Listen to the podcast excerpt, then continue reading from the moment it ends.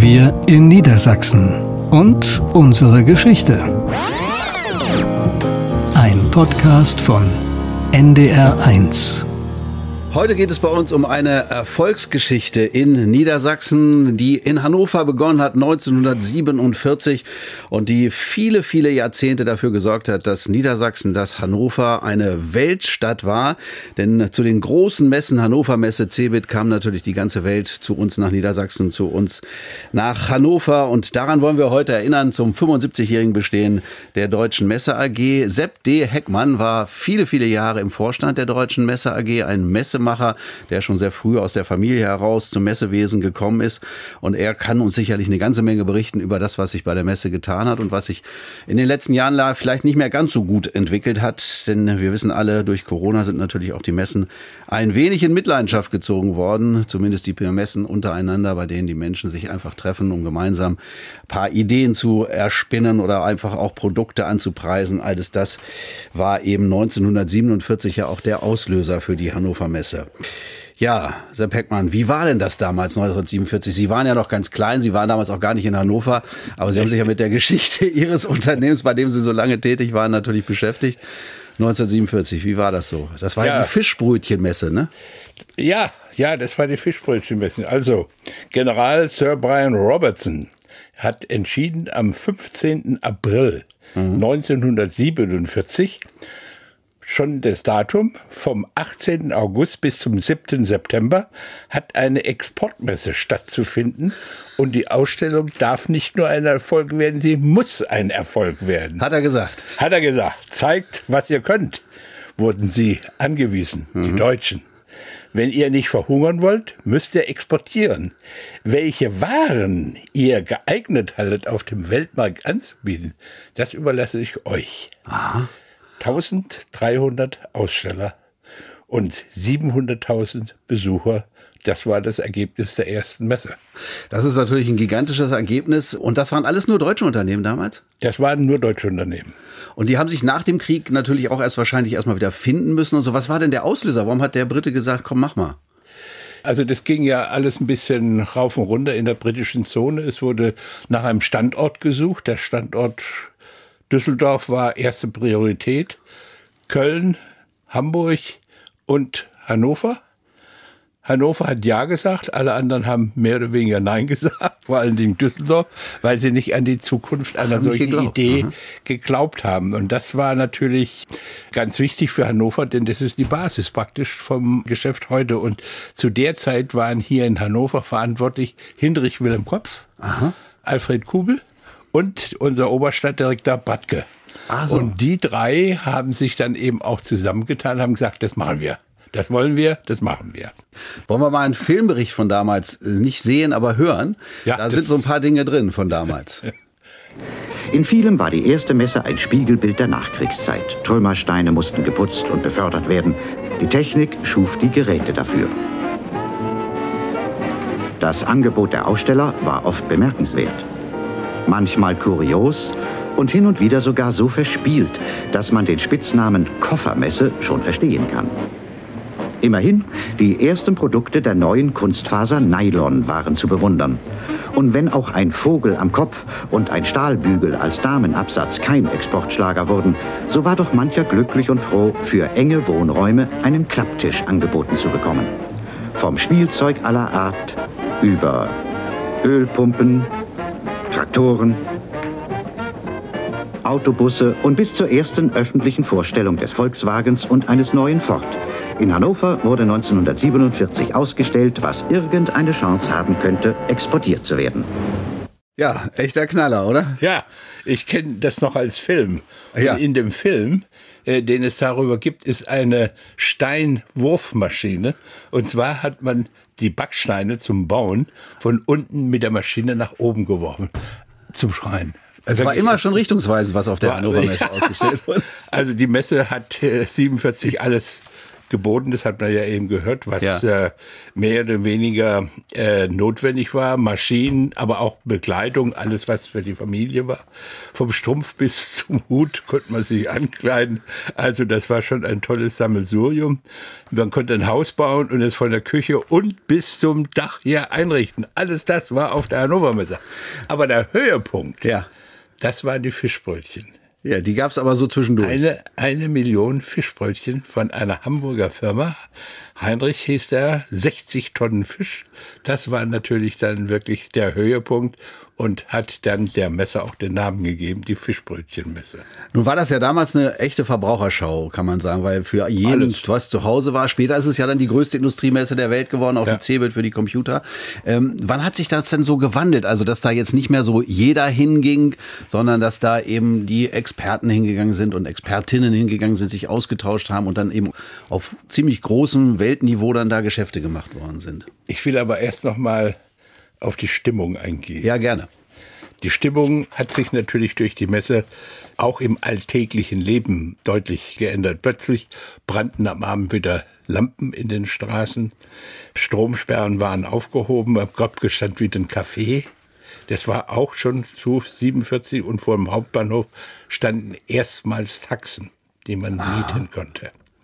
Und Das äh, auch schon 1947. das war 47 und die Kinder hatten Ferien zu der Zeit, Zwangsferien, weil die Messegäste in den Schulen übernachtet haben. Man hat Matratzen auf den Boden gelegt und darauf haben dann 4000 Messegäste jede Nacht geschlafen. Also das war das Umfeld. also Hannover hat sich damals schon als toller Gastgeber erwiesen. Hannover war perfekt, muss ich wirklich sagen. Es haben alle zusammengehalten. Es war ja mehrmals in dieser Vorbereitungsphase eine sehr kritische Situation, ob das in dieser kurzen Zeit überhaupt schaffbar, machbar ist, ein solches Großspektakel dann zu organisieren. Da haben sich verschiedene Leute wirklich verdient gemacht, dadurch, dass es gelungen ist, die Menschen dann auch wieder immer mitnehmen, vor allen Dingen auch Arbeitnehmer mitzunehmen, dass sie dann eben auch am Wochenende gearbeitet haben. Das waren schon, wie soll ich sagen, ganz tolle Sachen. Die Frage jetzt von Ihnen mit der Spezialisierung, das ist ja dann eine Entwicklung gewesen, die mehr oder weniger im zweiten Jahr begonnen hat. Aus der Hannover Messe sind ja im Laufe der nächsten Jahrzehnte dann praktisch alle Fachmessen entstanden in Deutschland eine Bauma, Textilmaschinenmesse. Das war alles mal auf der Hannover Messe und es ist alles im Laufe der Zeit hat sich verselbstständigt. Die einzelnen Branchen sind gewachsen, sind größer geworden. Die Internationalität hat zugenommen, die internationalen Besucher und die wollten natürlich dann fachlich, fachlich und spezifische Angebote haben. Und daraus haben sich dann praktisch dann diese ganzen eine Ligner Holzbearbeitungsmaschinenmesse, alles hat sich aus der Hannover Messe 47, 48 entwickelt. Und die möglichen Messestandorte, die 1947 noch keine Lust hatten auf eine Messe, die haben sich dann auch entwickelt, weil einzelne Messen sind ja dann auch Ja. da hingegangen. Ja. Also ist im Grunde Hannover auch der Ursprung jeglichen Messegeschehens nach dem Krieg in Deutschland. Auf wieder. jeden Fall, auf jeden Fall. Denn ich sag mal, Frankfurt hat es nicht gerne gesehen, München hat es nicht gerne gesehen, Düsseldorf auch nicht, dass die erste Hannover Messe geklappt hat und dass eine zweite Hannover Messe geplant wurde. Das war für die natürlich nicht besonders erfreulich und insofern kann man schon sagen, im Laufe der Zeit haben sich dann aber neue Messen gebildet und wie heute noch Messestandorte werden eigentlich durch persönliche Kontakte, durch Meinungsbildner der Branchen festgelegt, wo die nachher stattfinden. Und dementsprechend hat natürlich jede Region versucht, wo haben wir Schwerpunkte sitzen von der Industrie oder von der Wirtschaft, wo haben wir Verbände sitzen. Und jeder ist dann hingegangen und Hat hat, natürlich versucht, sich dann entsprechend sein Stückchen aus dem Kuchen herauszuholen. Wann sind Sie denn eigentlich nach Hannover gekommen? Sie sind ja in Karlsruhe geboren, 1943, waren also bei der ersten Messe na, logischerweise noch gar nicht dabei. Aber später sind Sie ja nach Hannover gekommen und sind ja ein prägender Messemanager geworden von Hannover aus, haben ja auch die Weltausstellung dann nach Hannover geholt. Darüber reden wir gleich nochmal. Aber wann sind Sie das erste Mal so mit dem Messegeschehen auch in Hannover in Verbindung gekommen? Also mein Vater hatte die Firma 1928 in Karlsruhe gegründet. das war Heckmann Fachausstellung. Fach, Fachausstellung Heckmann GmbH, Heckmann Ausstellung seit 1928 KG hieß sie so, damals. aha. Und die hatte ab 1954 hier in Hannover die Hausfrauenausstellung gemacht, Aha. auf dem Stadthallengelände. Und das war natürlich auch eine Erfolgsstory, kann man wirklich sagen. Ich bin dann im 1. April 1959 nach Hannover gekommen als Lehrling, kaufmännischer Lehrling, mhm. schön in vaterlichem Geschäft, ordentlich zur Schule gegangen und dann eben als Lehrling in die Firma. Eigentlich war meine Mutter dagegen, Aha. denn sie hat gesagt, er soll studieren. Ja. Aber mein Vater ist krank geworden und so, dann, dann mussten Sie das war eigentlich die Frage schon beantwortet. Und mein Lehrer sagte, es ist sehr schade, dass du jetzt schon aus der Schule gehst. Eigentlich wärst du ein guter Pastor geworden oder ein guter Rechtsanwalt. Aber jetzt machst du Finanzen in der Firma. Also das kann ich mir gar nicht vorstellen. Ja. So Aber es lag ein besonderer Segen offenbar über Ihrem Unternehmen. Denn das lief ja auch viele Jahre, parallel zur Messe AG. Ne? Das lief parallel zur Messe AG, war eben die, wie soll ich sagen, privatwirtschaftlich getragene Firma. Das war erfolgreich. Wir hatten eine ganze Reihe von Messen hier in Hannover. Ich weiß jetzt gar nicht mehr genau, wann es war. Großartige Entscheidung war ja dann in den 70er Jahren von der Stadthalle, weil es zu eng geworden ist, in Zelthallen und alle solche Dinge aufs Messegelände zu gehen. Und da sehe ich auch heute noch den Gesprächspartner Merkelbach von der Messe, den kennst du wahrscheinlich auch noch. Und der sagte, also das ist überhaupt gar kein Problem, das machen wir hier. Also da wunderbar. Auf dem Messegelände. Auf dem Messegelände und so. Und für uns war das natürlich, also wir hatten die Hosen voll, muss ich wirklich ja. sagen. Da waren Sie dann aber schon bei der Messe? Da, äh, nein, da war ich noch nicht bei der Messe, da war ich noch privat. Ach so, okay. Und naja gut, wir haben das dann entschieden und es war ja Gott sei Dank richtig und läuft ja auch heute noch. Ja, aber nun nochmal die Frage, wann ging es denn so los, dass die Messe dann diese Weltmesse wurde, nachdem sie ja offensichtlich am Anfang in erster Linie von den Hannoveranerinnen und Hannoveranern natürlich getragen war. Aber es gab ja auch viele deutsche Besucherinnen und Besucher da, aber später wurde es ja dann wirklich der Welttreffpunkt für alle, die sich für besondere Produkte, für richtungsweisende Produkte interessiert haben. Also das ging einher eigentlich mit der wirtschaftlichen Entwicklung die wirtschaftliche Entwicklung, das heißt auch da die Spezialisierung, wenn man heute zu Firmen geht und da mal ein bisschen nachschaut, dann sieht man das in den 50er Jahren ging das dann sehr stringent eigentlich hin. Und man hat eben auch erkannt zu dieser Zeit, vor allen Dingen die ganzen vielen, vielen mittelständischen Unternehmen, dass die Messe in Hannover ein perfektes Ausgangspunkt war, um das Geschäft zu internationalisieren. Es war der einzige Standort, wo international die Besucher eben kamen, mhm. Dort wurden die ersten Kontakte geknüpft. Dann hat man sich in das Land begeben als Unternehmer und hat geguckt, was man machen kann. Und die ganzen Exportgeschäfte, die sich daraus entwickelt haben, sind alle Grundlage praktisch bei der Hannover Messe gelegen. Es gab dann ja irgendwann die Abspaltung der CeBIT, weil sich auch da gezeigt hatte, die Messe ist zu groß für den traditionellen Industriebereich und den sich neu entwickelnden digitalen Bereich. Was war der Grund und wann ging das eigentlich los mit dieser eigenen Form des äh, Digitalen? Äh, ja. oder, äh, digital war es ja damals noch nicht, es waren erstmal Computer, die da ja, ausgestellt ja. worden sind, auf der CeBIT. Zentrum für Büro- und Informationstechnologie. Commodore.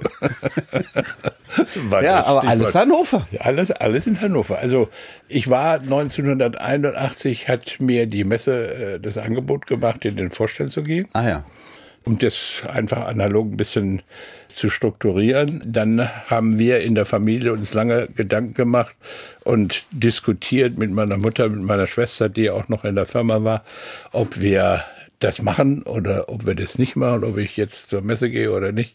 Und damit das Unternehmen aber auch einbringen in die Messe? Äh, nein, das war, wir sollten das Unternehmen weiterführen. Ich sollte das im Prinzip äh, weiterführen als Zweitjob. Ach so. Aber der Punkt war für mich von Anfang an klar, wenn ich zur Messe gehe, dann nur, wenn die Messe als Tochtergesellschaft die Firma übernimmt, mhm. weil ich nicht gerne mit mir Geschäfte selber gemacht hätte. Also mhm. das wäre nicht gut gewesen. Und insofern war dieses dann eine Verknüpfung und ich sehe noch die Aufsichtsratssitzung, wo dann die Abstimmung war, wollen wir das so machen und es waren 21 Stimmen, 20 Stimmen waren dafür, eine war dagegen. Mhm. Und dagegen war Birgit Preul Ach, als Wirtschaftsministerin damals, von Niedersachsen. weil sie gesagt hat, ich sehe nicht ein als Mittelständler, dass Mittelständler von größeren Firmen übernommen werden, die sollen selber ihren Erfolg entsprechend planen. Ah ja, aber diese eine Stimme hat dann letztlich trotzdem nichts ausgemacht. Nee, ich muss jetzt vielleicht so sagen. Für mich war die Aufgabenstellung bei Fachausstellung Heckmann eine sehr begrenzte Aufgabenstellung. Da hat man, es war überschaubar. Und das waren Reiz, diese Verbrauchermessen, die ja. regelmäßig, die finden ja auch heute noch statt. Ja, die sind aber alle sehr regional, ja. das ist ganz logisch. Aber der Reiz, eben international aktiv zu werden oder werden zu können, das war für mich von Anfang an der Punkt, wo ich dann auch verhältnismäßig schnell und klar meine Mutter, meine Schwester, meine Frau überzeugt habe, dass das der richtige Weg und auch die richtige Entscheidung ist. Ich würde es heute wieder so machen, abgesehen mhm. davon. Und die Frage zur CeBIT und Hannover Messe, die Entwicklung war ja dann so, dass die letzte Hannover Messe, gesamte Hannover Messe, das war 85, dass sie dann über 800.000 Besucher hatte. Ja. Und das war natürlich vom Service her, vom Verkehr her, für den Aussteller, für die Besucher nicht mehr akzeptabel. Das war eben einfach nicht mehr möglich. Und man hatte schon in dem Vorstand fünf Jahre, vier Jahre vorher schon mal dieses Thema behandelt, Teilung der Hannover Messe. Das ist dann also sang- und klanglos abgeschmettert worden von allen Beteiligten, muss man sagen. Und wir kamen jetzt fünf Jahre später mit dem gleichen Thema wieder. Ja.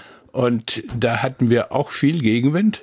Aber es war gar keine Alternative. Ging da. nicht mehr anders. Die Kapazitäten es, waren erschöpft. Es war keine Alternative mehr da.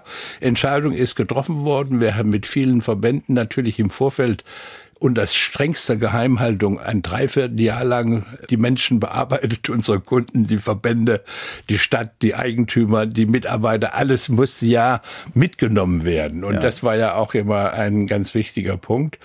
Es hat geklappt, muss man sagen. Aber wir hatten natürlich auch deutliche Leute, die dagegen waren. Mhm. Ich erinnere mich noch gut an den Dürr, seinerzeit Vorstandsvorsitzender von AEG, der gesagt hat, Herr Heckmann, Jetzt machen sie die Hannover Messe zur Dampfmesse.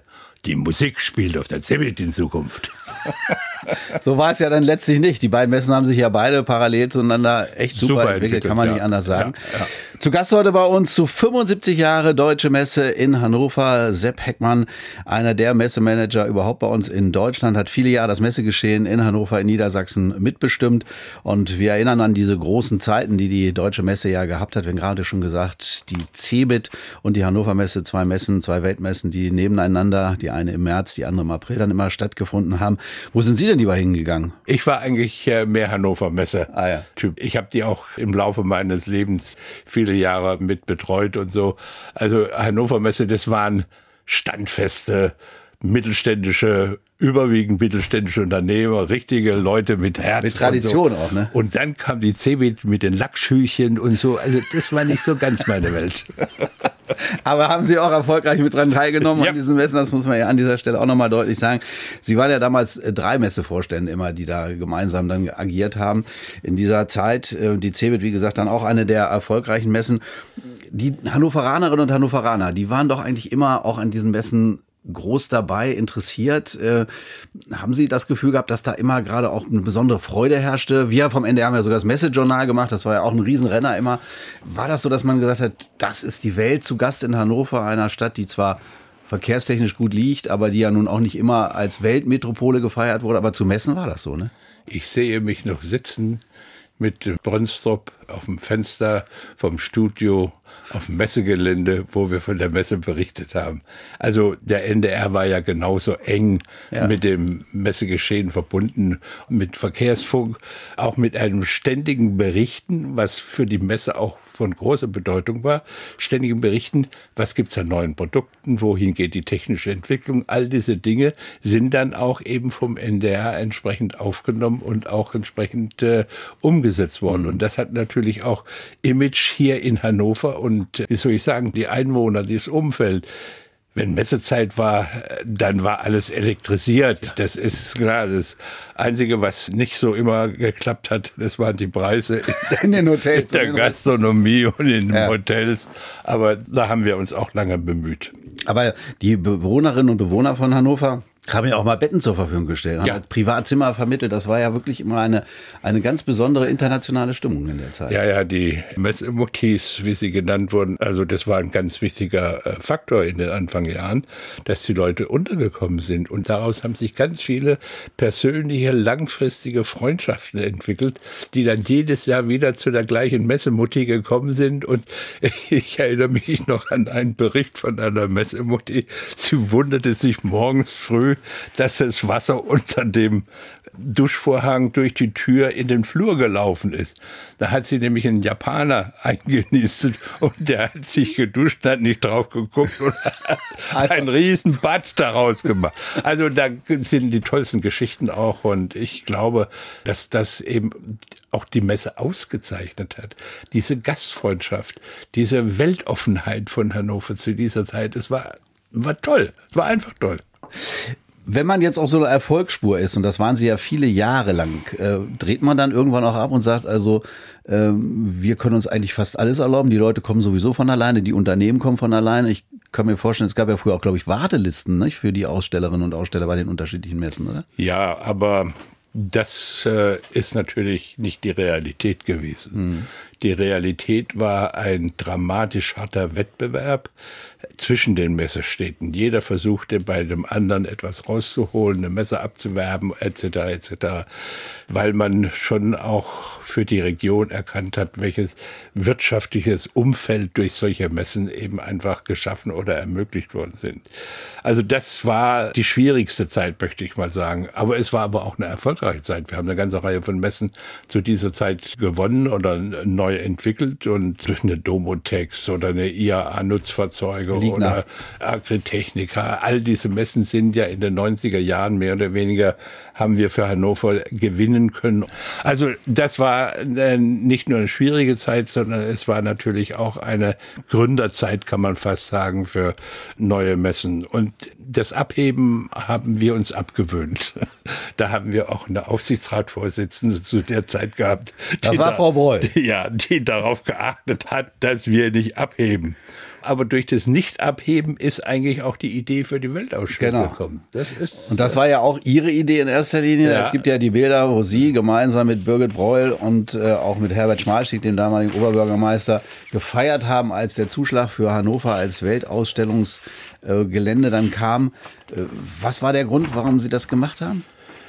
Ich sage mal so, das war im Jahr 1987 und wir haben uns überlegt, was machen wir zu 40 Jahren, 50 Jahren Deutsche Messe AG. So. Äh, Da hat die Frau Beul gesagt, ja, ja, dann macht mal Vorschläge. Und der Punkt war, dass wir natürlich auf dem Gelände eine super gute Infrastruktur hatten, dass wir ein super Gelände hatten, dass wir aber auf der anderen Seite Probleme hatten im Umfeld. Verkehr, alles.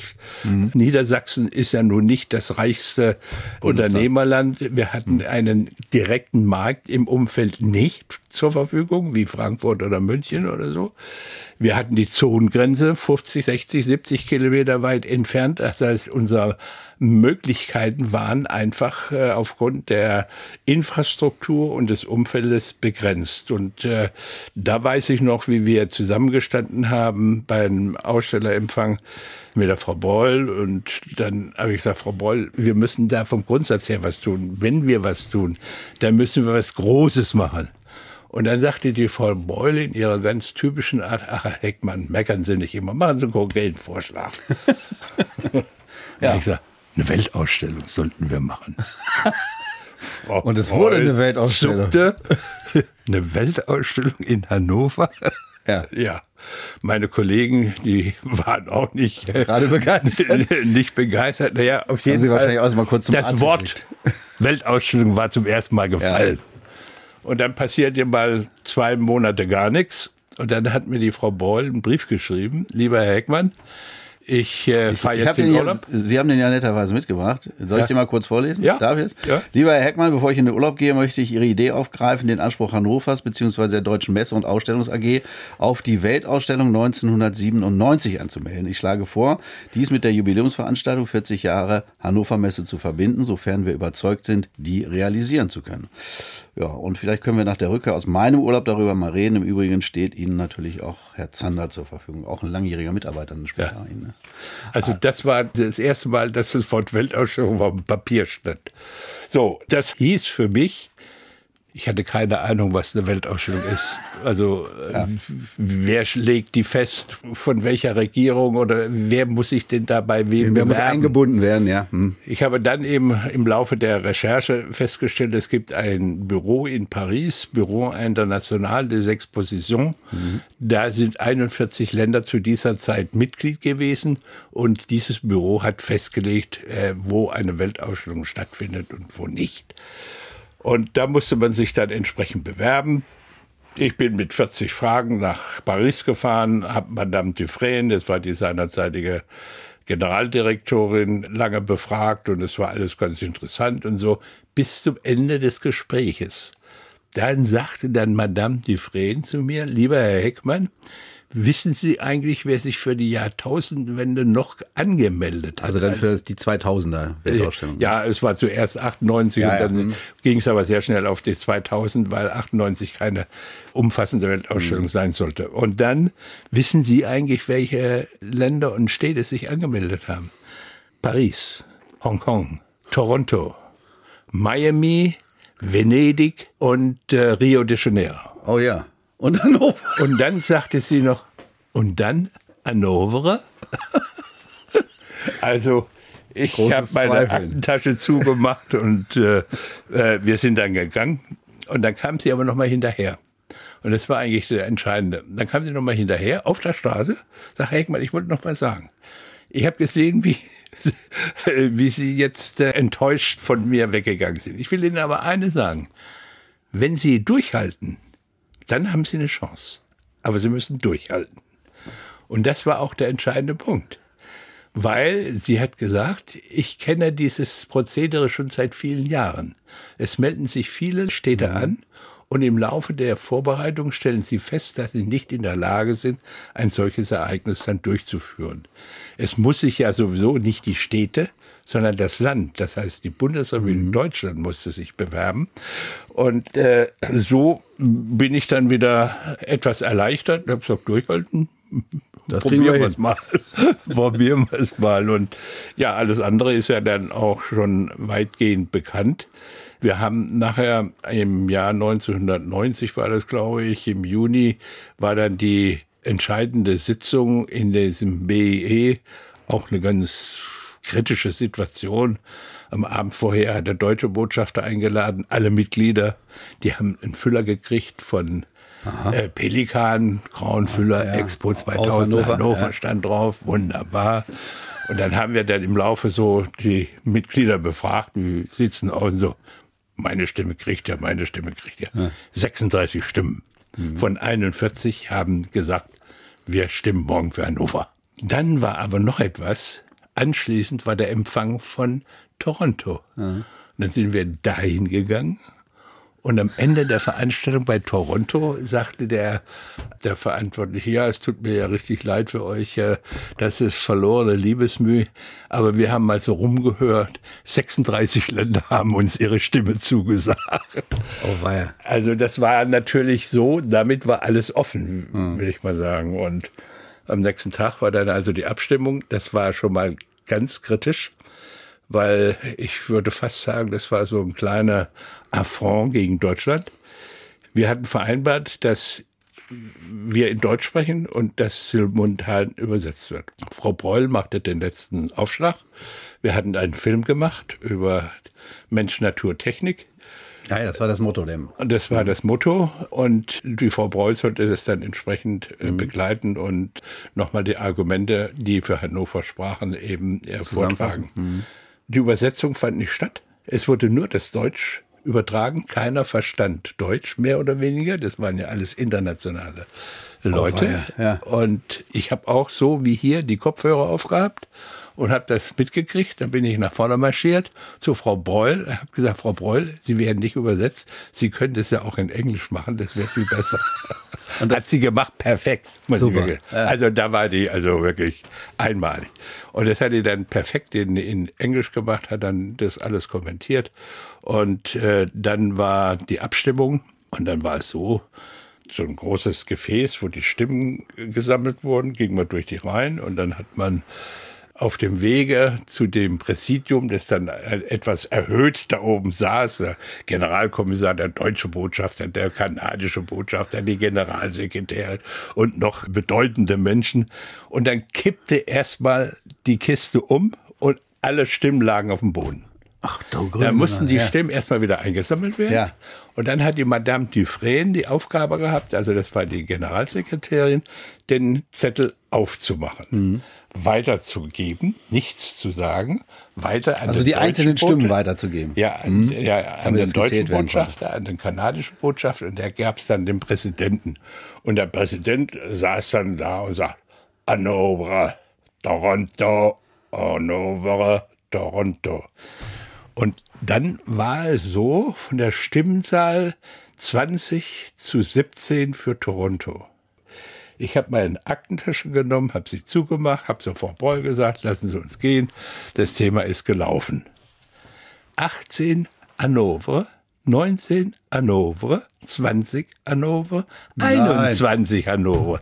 Es war sensationell. Es war wirklich. Und dann sind diese Bilder entstanden, wo sie alle Ja. natürlich logischerweise gefeiert haben. ja, also das war auch wirklich, es war eigentlich der spannendste Moment meines Lebens.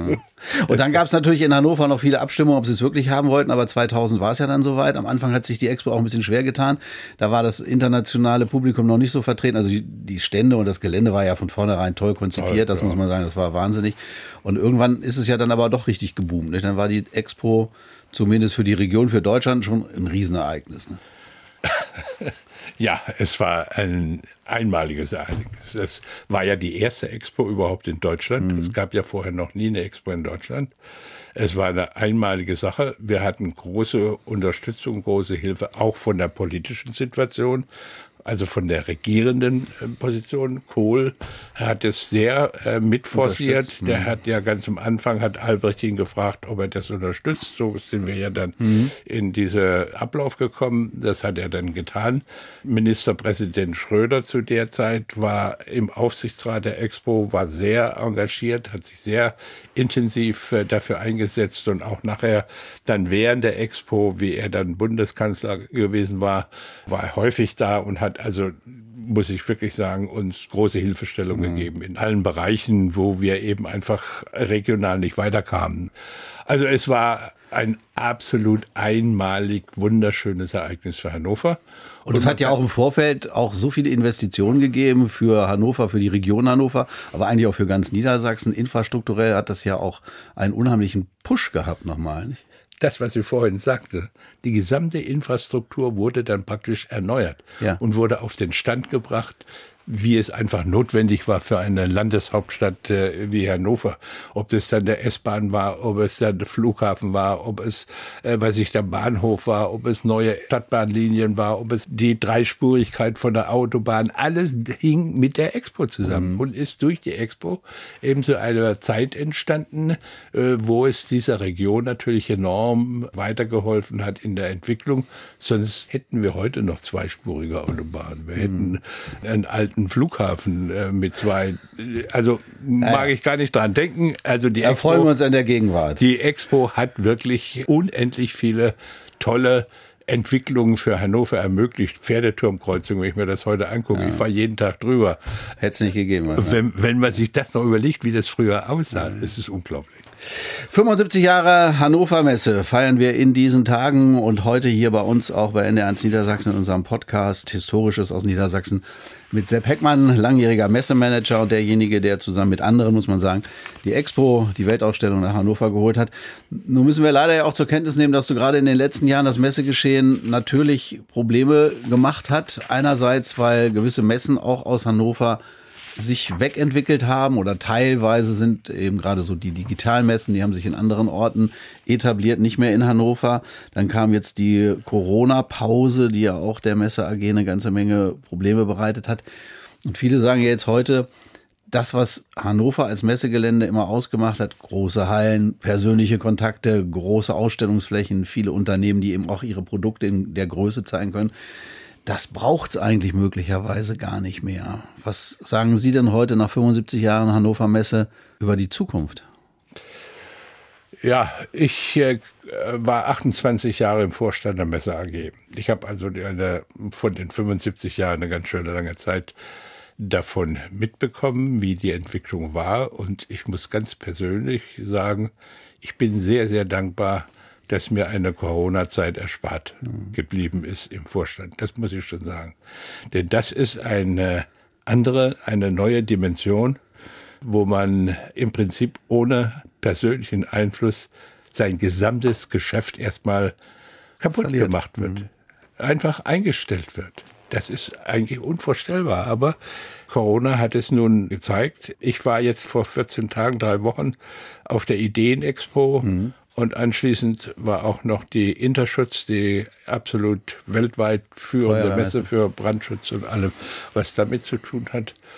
Und da ist mir doch sehr deutlich geworden, die Menschen brauchen die Messen. Mhm. Die Menschen brauchen die Messen, sie brauchen den Kontakt, sie brauchen, äh, wie soll ich sagen, die Kommunikation, sie wollen wissen, mit wem sie welche Geschäfte machen, sie wollen dem auch mal in die Augen gucken, vielleicht auch mal ein Bier zusammen trinken.